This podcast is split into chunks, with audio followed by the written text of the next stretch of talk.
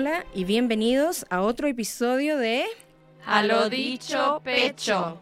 Un programa desarrollado en colaboración con la Alianza de Medios en Nevada y el Centro de Investigación Latino de la Universidad de Nevada, Reno.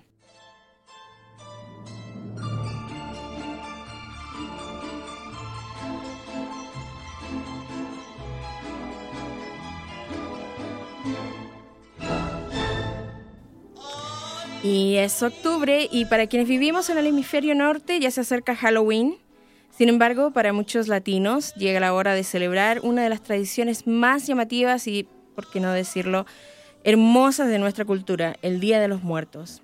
Para quienes no se sienten familiarizados con este día, el 2 de noviembre se celebra el Día de los Difuntos y en países como México, por ejemplo, se ha convertido en una gran fiesta donde se espera el retorno de los seres queridos que han fallecido, a quienes se les espera con magníficas ofrendas de comida, bebida, música y arte. El Día de los Muertos se ha popularizado más y más en los últimos años en los Estados Unidos, especialmente en aquellos estados donde existe gran número de latinos. Podemos ver una, una explosión de expresiones artísticas que se inspiran en la cultura latinoamericana, especialmente la herencia cultural de México.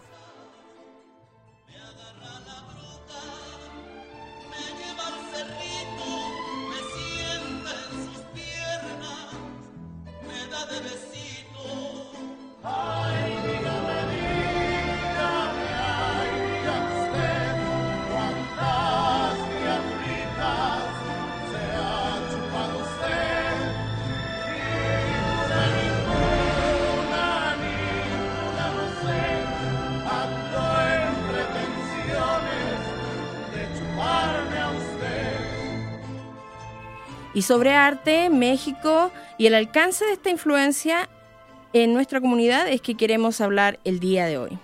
Tenemos en nuestro estudio a un invitado muy especial. Tony Tinoco es gerente de difusión y programas comunitarios para el Museo de Arte de Nevada. Muy buenos días, Tony. Hola, buenos días. Gracias por la invitación. Bueno, primero me gustaría que nos contaras eh, un poco de ti. ¿Has vivido siempre en Reno? No, no, eh, de hecho cumplo tres años de vivir aquí uh, en diciembre. Uh, ¿Y qué me trajo aquí? Pues fue el amor. Como creo. todas ah.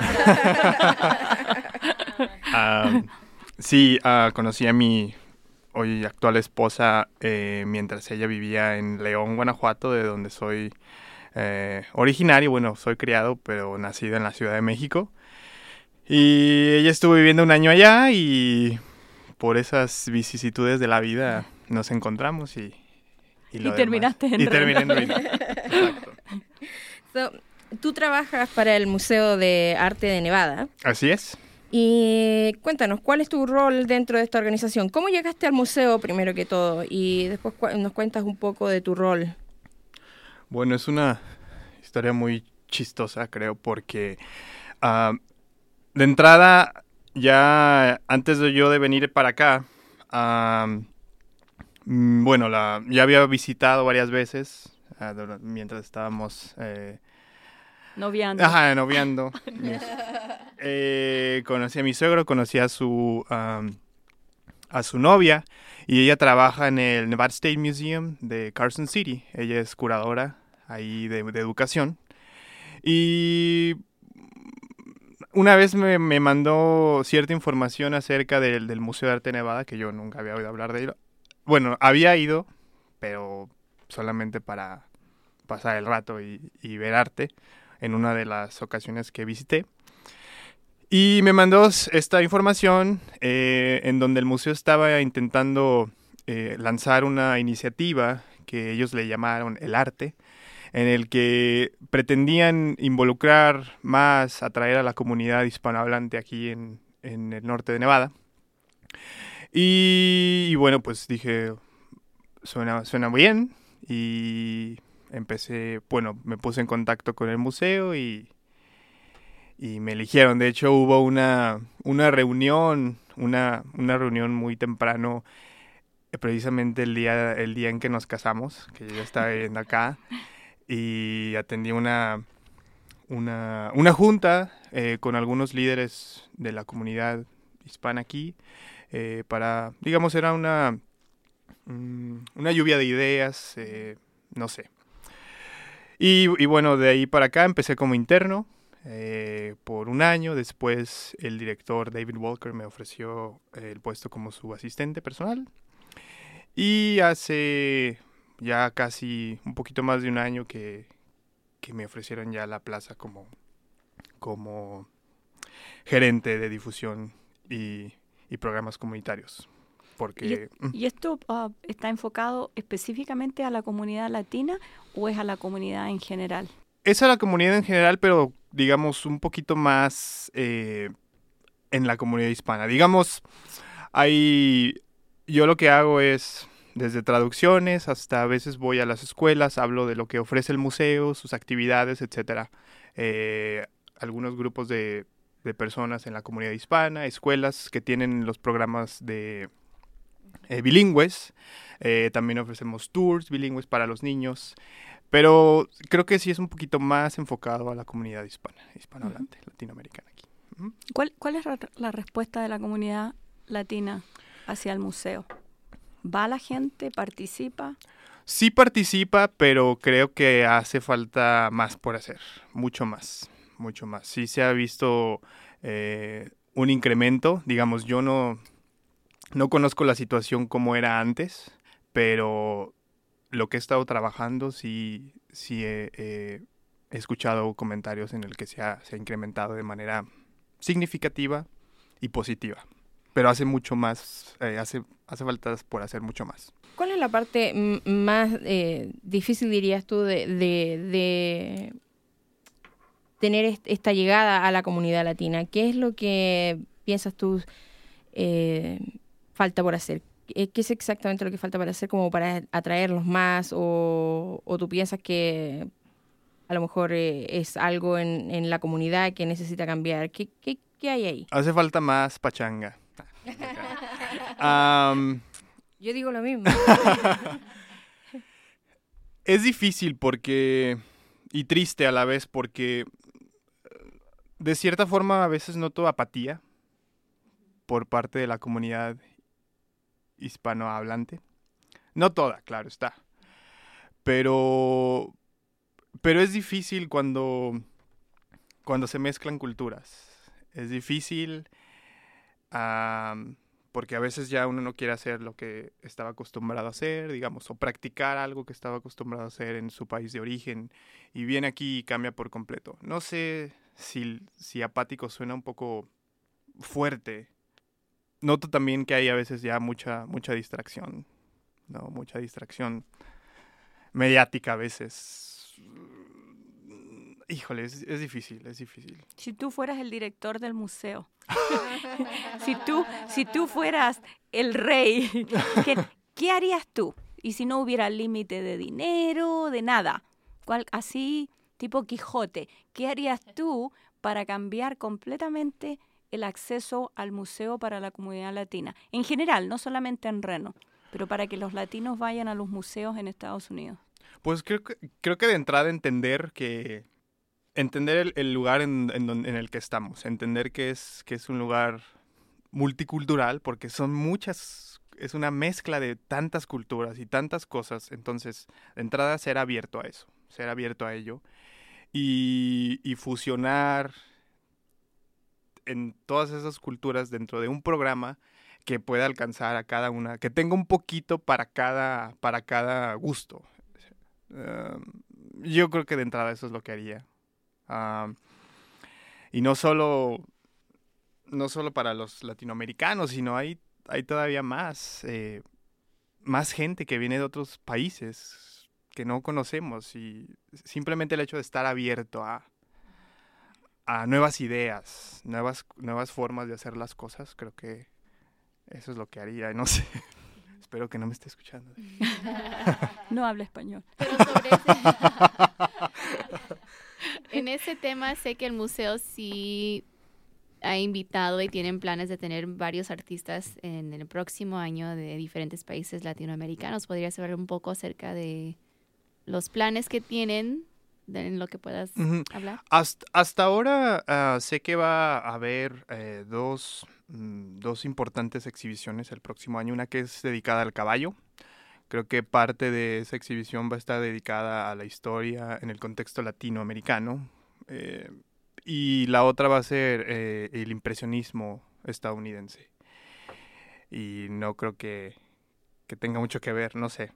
Pero pero las, las, las, este, las exhibiciones cambian. De hecho, hay hasta 30 exhibiciones por año. Entonces, eh, es difícil saber ahora, o más bien yo no sé bien cuál es el programa que, que ellos tienen eh, preparado para, para, para traer, para, o, que, o que incluya eh, artistas latinoamericanos. No sé. Mi plan es llevarlos a Cervantino, que ya hablaremos de eso.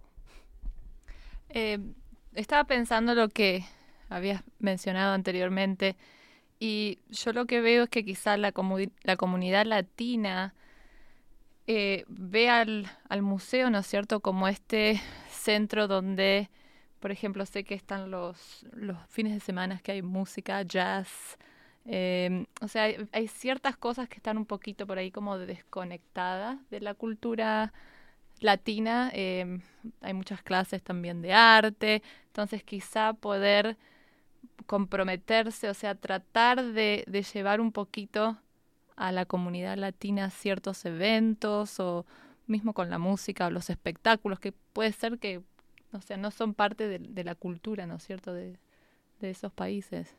No sé qué pensás si o si han hablado de, quizá de implementar algún programa de clases, eh, hay, no sé, ¿hay clases bilingües actualmente?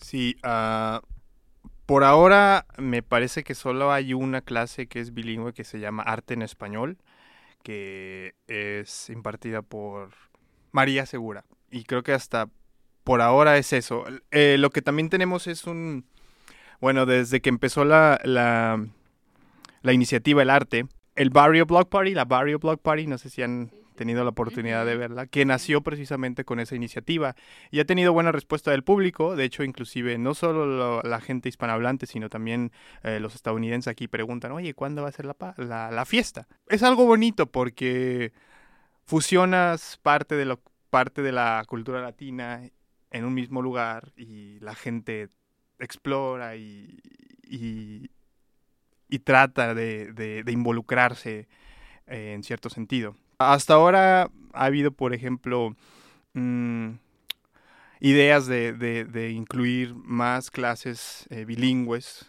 ah, pero por ahora, como dije, nada más está esa.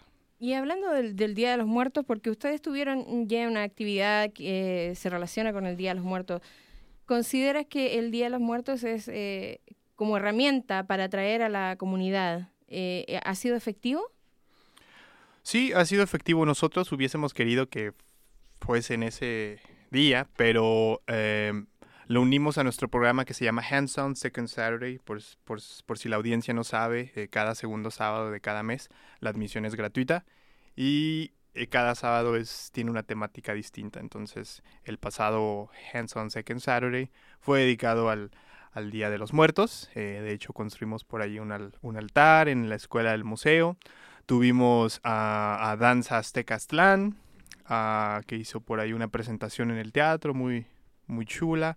Y creo que colaborar ya con ellos porque eh, tuvieron que reducir, bueno, por el tiempo y, y- y como la gente viene, entra y sale, eh, tuvieron que reducir su programa, pero ah, con la idea de que para el próximo año tal vez pu- puedan presentar ellos ya su, su obra completa como tal y, y hacer algo dedicado a, a- al Día de los Muertos.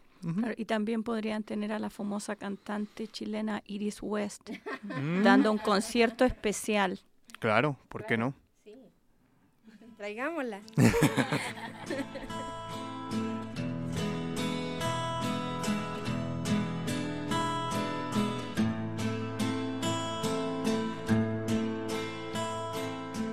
Esto es A lo dicho pecho, un programa desarrollado en colaboración con la Alianza de Medios en Nevada y el Centro de Investigación Latino en la Universidad de Nevada, Reno. Recuerden suscribirse a nuestro podcast, ya sea vía iTunes o en nuestra página de SoundCloud. También pueden seguirnos a través de las redes sociales en Facebook y Twitter. Gracias a nuestros patrocinadores que son Online News Association, con apoyo de Excellence in Ethics in Journalism Foundation, y el Robert R. McCormick Foundation, Knight Foundation, y el Democracy Fund y el Rita Allen Foundation. Pueden conectar con nosotros en Facebook, SoundCloud, estamos disponibles en iTunes y por correo electrónico. Los invitamos a que nos manden sugerencias, críticas o sus propias historias a lo dicho pecho gmail.com. Tiembla tiembla amor. Entonces, eh, estábamos conversando de la influencia de México en el arte, eh, sobre todo aquí en la comunidad latina en los Estados Unidos. Y tú decías que vienes de un lugar que también se lo conoce como un bastión de las artes en México. ¿Y qué nos puedes contar sobre Guanajuato? Guanajuato. Eh, yo había mencionado en el museo, al museo, mm, porque a veces hacen viajes ah, y sugerí que, bueno, precisamente por esta iniciativa, el arte, eh, un viaje a México no, no caería nada mal. Y sugerí eh, un festival que es el Festival Internacional Cervantino, que pasa cada año en octubre en la ciudad de Guanajuato y también en León y sus alrededores, algunas partes de ahí.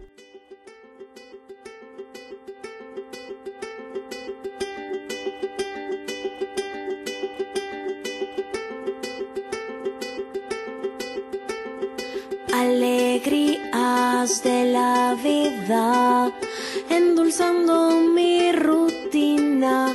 Poco tiempo necesitas, ni tú ni yo tenemos prisa. Es el festival ah, de arte más importante de México y de América Latina y uno de los más importantes a nivel mundial. Se presentan más de 3.400 artistas. Cada año eh, hay temática distinta. Este año, por ejemplo, es el arte y la ciencia. Se, se explora la vinculación entre el arte y la ciencia.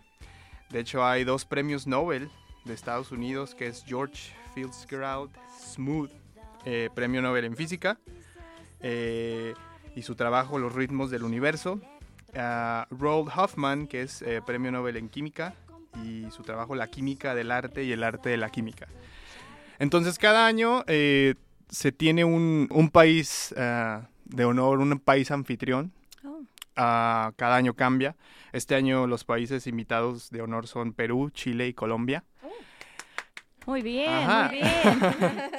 eh, y, y, obviamente un estado de, de, de, México, que es en este caso Morelos. Pero Estados Unidos ha sido país anfitrión, anfitrión que creo que el, el pasado Cervantino uh, fue Japón, me parece. Entonces cada año cambia y cada año cambia la temática. Y la verdad que es una experiencia, wow, inolvidable. Arte en, en toda la ciudad. ¿Por qué se llama Cervantino? ¿Por qué se llama Cervantino? Bueno, uh, estuve haciendo un poquito de, de investigación y eh, todo surgió por Enrique Ruelas Espinosa, que era un profesor de la Universidad de Guanajuato, y él inició en 1953 un espectáculo eh, teatral titulado Los entremeses de Miguel de Cervantes Saavedra. Mm. Todos conocemos a, ¿Sí? a, Cervantes Saavedra. Y en 1972 eh, fundó el Coloquio Cervantino, que era un simposio que se realizaba entre junio y septiembre como extensión de la actividad teatral dedicada al autor del Quijote. Uh -huh. eh, entonces, lo cual sirvió como referente para nombrar al festival en honor de, del escritor. Entonces, en esa época, el evento despertó cierto interés eh, del entonces presidente de, esta, de México, Luis Echeverría, y ese mismo año el gobernador federal propuso la creación de un festival cultural internacional de alto Bien. nivel para promover la comunicación cultural, artística y humanística con otros países. Sería lindo ver eh, algo así aquí en Rino. ¿No podría ser eh, un mini Cervantes? Un mini Cervantes en Rino con invitados de distintos países ¿Y latinoamericanos. Qué, claro, ¿Qué se necesitaría para que eso pasara aquí? Bueno, de entrada yo creo que eh, conexiones. Eh, voy a. En diciembre voy a ir de nuevo a, a, León a pasar Navidad por allá. Y tengo planeado eh, explorar un poco más eh, y crear conexiones para ver qué se puede hacer. Porque sí estaría muy, muy padre. Y madre también. Muy bien, muy chulo. So, y, eh, este, este, este trabajo que tú tienes, porque ahora tú estás eh, mirando el Cervantino como una inspiración a algo que podríamos tener acá, en Reno. Eh, ¿Qué piensas tú? ¿Que, que, que Reno es, es, lo suficientemente grande o es lo suficientemente diverso como para un, que un festival de esa magnitud o de esa... Eh, un concepto así se logre con éxito acá?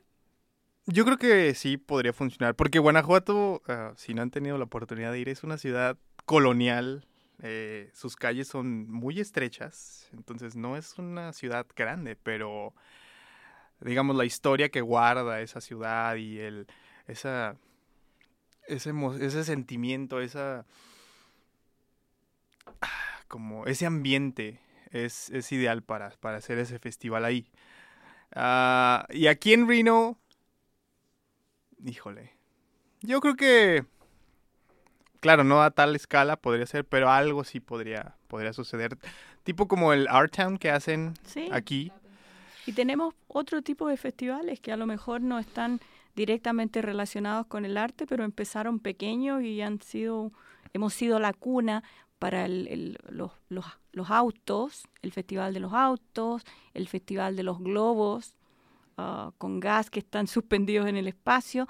Tenemos el Burning Man, mm. que es un evento internacional. Ahora que mucha gente cuando viajo fuera de Estados Unidos me preguntan si he ido y nunca he ido, pero ha traído una cantidad de gente. Entonces se podría empezar quizás a, a menor escala y después podemos desarrollarlo en algo bastante ambicioso. Sí. Tengo visiones de a lo dicho pecho va a Burning Man. Exacto. La semana, el, el año vamos que viene vamos. Este año que viene. a mí que me lleven una burbujita.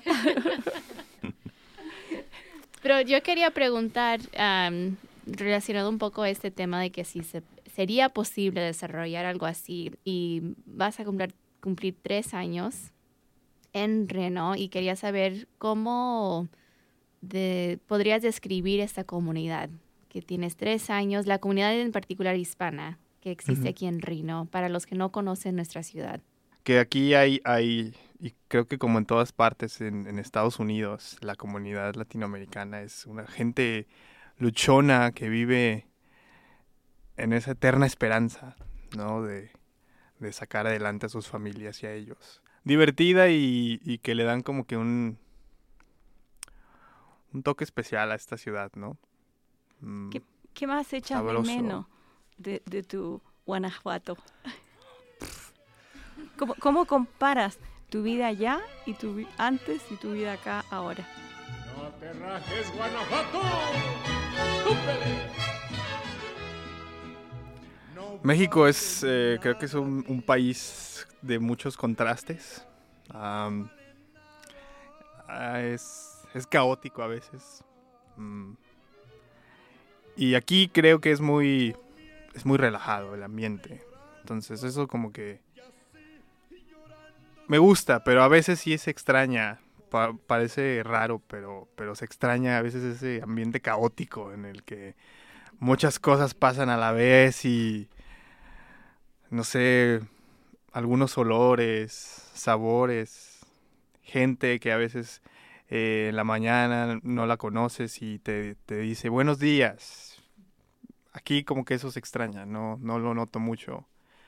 A veces yo saludo a la gente aquí y, y no, se hacen los que no oyen o tal vez no me oyen. Y, pero, pero sí se extraña ese, esa ese ambiente cálido. Ajá. Y ahora trabajando en el ambiente artístico, porque tú estás todo el día en ojo con el arte prácticamente.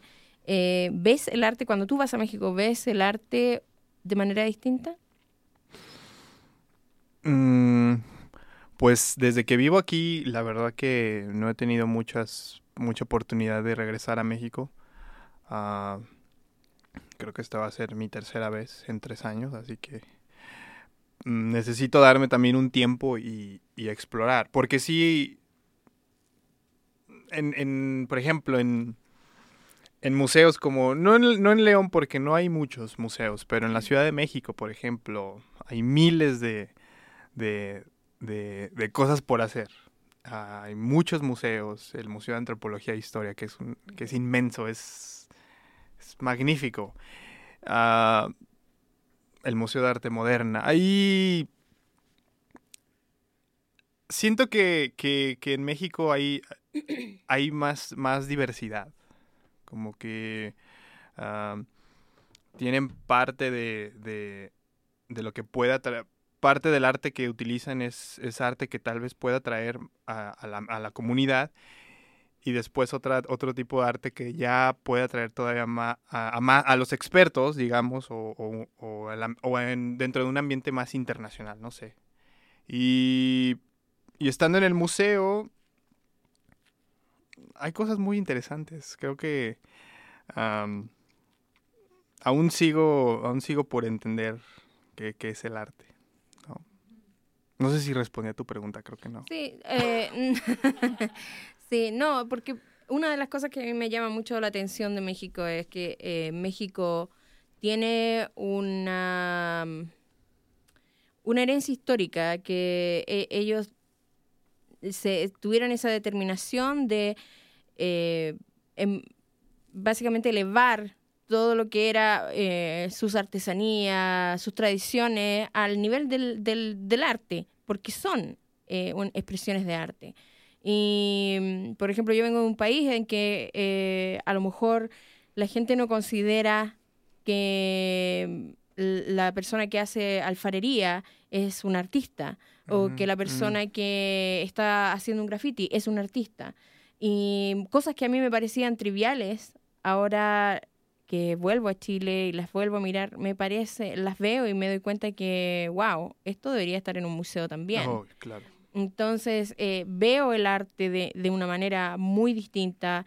eh, aprecio eh, las- eh, lo que hacen los artesanos de una manera distinta, que es un poco también lo que hizo México en el periodo de posrevolución, que tomaron todas esas cosas. el- por eso eh, eh, es tan fácil encontrar eh, bailes folclóricos que a mí me llamaba mucho la atención, que acá en, en North Nevada, en el norte de Nevada, tenemos por lo menos tres, y creo que es un número pequeño el que estoy diciendo, probablemente es mucho más que eso, por lo menos tres bailes folclóricos, que es por lo mismo, por esa tradición de tomar el arte y elevarlo y por lo que es. Entonces, esa por ahí va mi pregunta, si acaso tú ahora apreciabas cosas que a lo mejor a ti te parecían triviales antes y que ahora las ves de otra manera.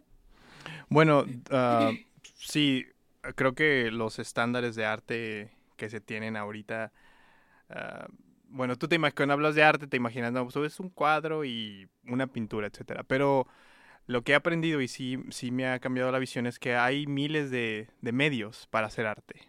Como tú mencionas, eh, el alfarero, no por el hecho de solamente hacer alfarería, ya no es arte. Claro que es, claro que es. El Día de los Muertos es una ocasión muy especial y tan bella y también creo que es una oportunidad para recordarle a nuestros compañeros aquí en los Estados Unidos que la cultura mexicana y de otros países lati- latinoamericanos es bellísima y tiene muchísima influencia aquí en los Estados Unidos porque también creo que en los medios por ahora las historias que vemos que se han hecho muy populares son las historias de los narcos. Una de las películas más populares hoy en día en el cine es Sicario. En Netflix y en el programa Narcos, que detalla la vida de, Pablo Escobar. de Pablo Escobar en Colombia. Y creo que se pierde cuando la cultura se como que se obsesiona con, con las historias de los narcotraficantes y se pierden estas cosas de cultura y arte y la influencia positiva que, que han tenido nuestros artistas latinoamericanos en este país. Es interesante eso que mencionás, Vanessa, porque justo iba a hacerle una pregunta a Tony sobre eh, la celebración del Día de los Muertos o cier- ciertas celebraciones eh, que se han implementado aquí en, en, en Reno o en los Estados Unidos. Y hay veces que pasa que cuando adoptamos ciertas costumbres de otros países las transformamos o, o dejamos ciertas cosas y agregamos un toque, eh, no sé, de la cultura americana. ¿Cómo ves tú eh, aquí en los Estados Unidos la celebración de los días, el del Día de los Muertos? ¿Es respetada tal cual es en México? Eh, te pregunto porque en Argentina es una celebración que nosotros no tenemos. En Chile Entonces, tampoco. es algo al que, que aprendí trabajando en el Centro Latino y organizando eh, esta celebración. Hay algo que estamos dejando de fuera, afuera y que es importante, hay algo que se ha cambiado o qué, qué es lo que ves. Mm, no creo. Lo que pasa es que viviendo en otro, en otro, en otro lado, por ejemplo, es, es simplemente es diversidad. Es, es otro tipo de, de, forma de, de crear un altar. No te puedo decir, "Oh, está mal, está, está, está bien. Ah, sí que he escuchado ah, gente, por ejemplo, en México, y sobre todo cayendo ya en, el, en lo patriótico. Yo la verdad no me considero patriótico. Yo siempre digo que soy ciudadano, ciudadano del mundo. Entonces, cuando se cae en eso de que, ah, no, acá allá en México se está celebrando el Halloween, no debe de ser así, bla, bla, bla, bla, bla, bla. Yo no creo que eso sea, sea bueno, porque tiene el mismo derecho, no sé, un niño mm, güerito que vive de, de ascendencia estadounidense, que vive en México, de, de celebrar el Halloween como lo tiene un niño, eh, no sé, oaxaqueño, que sus padres se vinieron a vivir para acá, de celebrarlo igual. No sé, es como que esa mezcla de, de, culturas y nosotros, eh, como seres humanos, somos una mezcla de influencias de todos los, de, de muchas otras culturas, mucha diversidad. Entonces no te puedo decir qué está bien y qué está mal. Yo creo que cada, cada parte en el que se realiza un altar o, o cualquier otro, otro tipo de, eh, de, de arte que, que, que, que, este, que celebre a los difuntos, ah, cada quien le agrega su propio, su propio toque, no sé. Es chistoso porque en México no dicen como tal el trick or treat, ellos dicen no me da para mi calaverita. Entonces hay que, hay que. Lo Ajá, mexicanizaron. Ajá, Hay que, hay que. Hay que estar felices porque le agregaron ese toque en lugar de, de estar dividiendo y separando una y otra, no sé.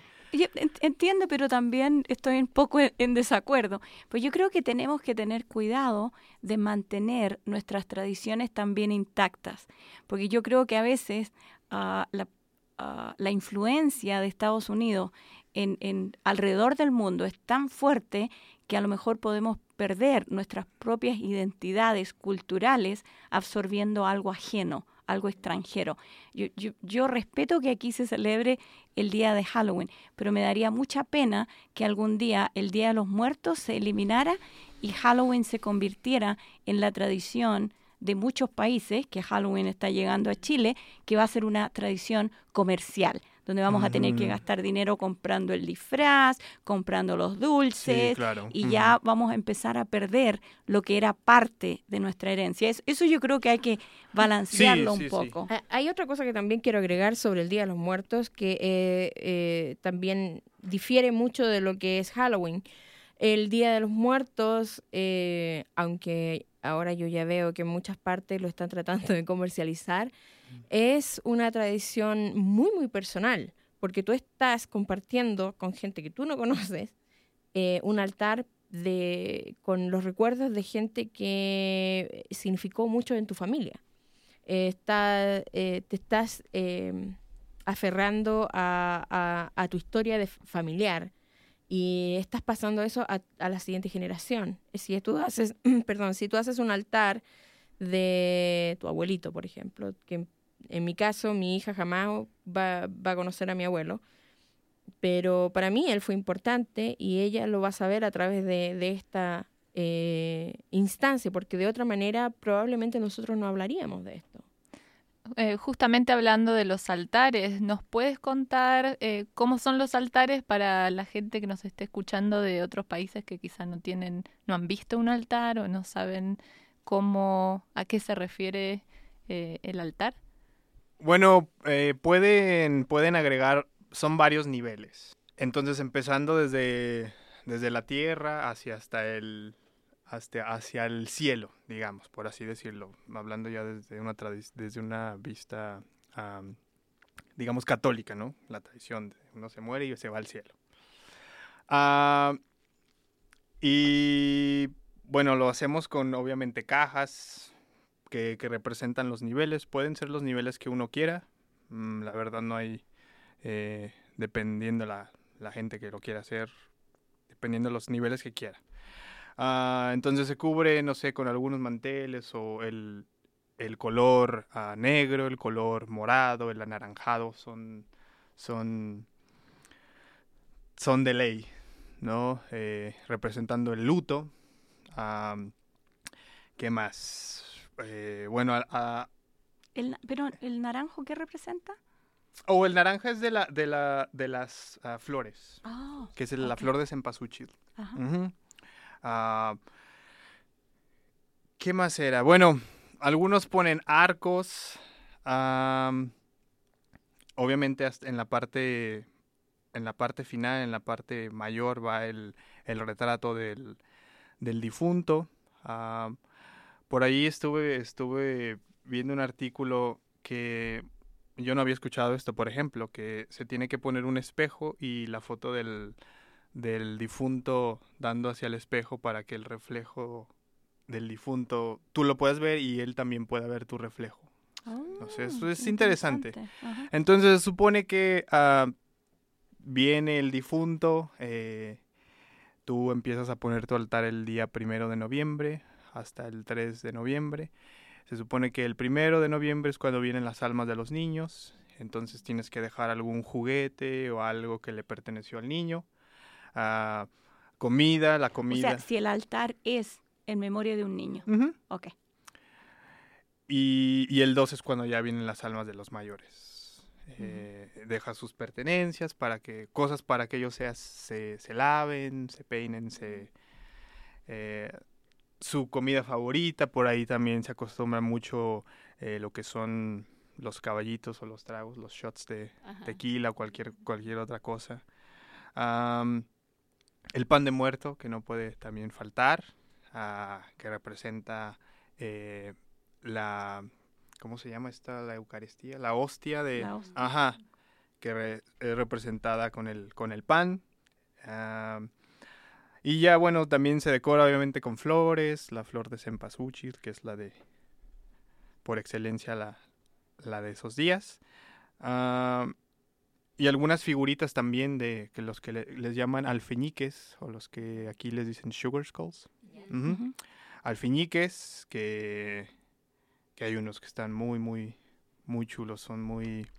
Si los han visto, a veces ah, tienen, representan algunos momentos, puede ser representar a una banda de música, no sé, hay, hay montones. La, la, famosísima Catrina, que debe de ir representando a la, a la muerte, pero no la muerte en, en el sentido De miedo. de miedo, no, no, claro, es todos vamos para allá, ¿no? Es- si algo tenemos seguro es, es la muerte. Entonces simplemente es para recordar eh, los altares, eh, para recordar a, los difuntos. Obviamente ya si te vas, por ejemplo, en al lago de Pátzcuaro, que es en Michoacán, hay una isla en a la mitad del lago, se llama Janitzio. Eh, la gente va con sus barquitos al- a los panteones, limpia las tumbas, les, pone, les pone flores, comen con ellos, se duermen ahí y mucha comida, mucha... Es muy, es muy ¿Y los, bonito. los altares los hacen en, la, en las Los casas? altares son, son por lo general en, la- en las casas. Ajá. Y también van al cementerio Y también van al cementerio. en, en, en- en grupo, en la familia. La familia va y ahí celebran y comen junto com- al, al- Sí, en la tumba en del... la tumba del difunto. Ajá. ¿Y esta tradición cuándo comenzó? Pues, híjole, es que también en otro artículo, por ejemplo, leí que, que el Día de los Muertos eh, tiene, tiene sus orígenes en Europa, la Europa medieval. Y por ahí está esta, esta lucha que, que muchos grupos dicen, no, es que es prehispánico. Pues sí, pero nuevamente volvemos a lo de E- Es, e- es la, e- es la combinación de culturas en realidad, porque exacto. en México eh, se, eh, tenemos al, al dios de la muerte, el señor de la, de, de la muerte, que era Mictlan- Mictlantecutli, y ellos tenían, tú hacías sacrificios para Mictlantecutli, y él eh, era, se, se caracterizaba con el esqueleto, y de hecho hay un- una estatuilla que está en el, eh, que se encontró en el templo mayor de Mictlantecutli, y es un esqueleto, es un esqueleto y da mucho miedo. y, y esa, eh, bueno, eh, cuando llegaron los, españoles con eh, la gente que de Mesoamérica prácticamente adoptó estas eh, fiestas y, religiosidad católica y la adaptaron sus su propia religión, sus propias creencias y quedó esta, esta como mezcla entre lo que es católico y lo que era mesoamericano. prehispánico. Prehispánico. Sí, tenemos el día primero de noviembre acá en la universidad. Vamos a celebrar el Día de los Muertos, como lo hemos hecho por muchos años ya. Eh, va a ser en el ballroom del, eh, del Student, Student Union. Va a ser a las 2 de la tarde ese día domingo primero de noviembre. ¿Y qué es lo que vamos a tener? Música, danza, ah, actividades para los niños eh, y también vamos a tener las eh, los alfeñiques, como dice eh, eh, Tony, las calaveritas de azúcar para que los niños decoren. Y vamos a tener altares que la gente va a traer, van a hacer sus propios altares. Así que es una oportunidad para descubrir cómo es esta tradición para aquellos que no, no la tienen como gente, como nosotros eh, en Chile, que no tenemos esa tradición. Pero ojo, que con que preparando este evento también he descubierto que también se hace algo parecido en Argentina, en, en Jujuy. ¿Sí? Lo ¿En descubrí gracias a Diego. A nuestro Wow. Sí, Fulbright de Argentina. Scholar. Y en Bolivia, en Bolivia también se hace algo parecido, también se, se hace un pan de muerto, que, que es- son unas escaleritas que se hacen. Eh, y bueno, cada, eh, eh, vamos a, tratar de eh, hacer un, un, pequeño, una pequeña muestra de estas tradiciones para aquellos que también han venido a este país, que quieren, tienen esta oportunidad de eh, permitir que sus hijos puedan vivir esta tradición también. Am, están todos invitados, la entrada es gratuita es, como les digo, una gran oportunidad de aprender y de disfrutar en la familia. Y el Museo de Arte de Nevada va a estar presente también ese día, así que gracias, gracias por venir y compartir ese día con nosotros, con la comunidad. Al contrario, muchísimas gracias a ustedes. Eh, la verdad que, que lo vamos a disfrutar mucho, compartiendo información de nuestro museo con la gente y, y bueno, encantado de hacerlo.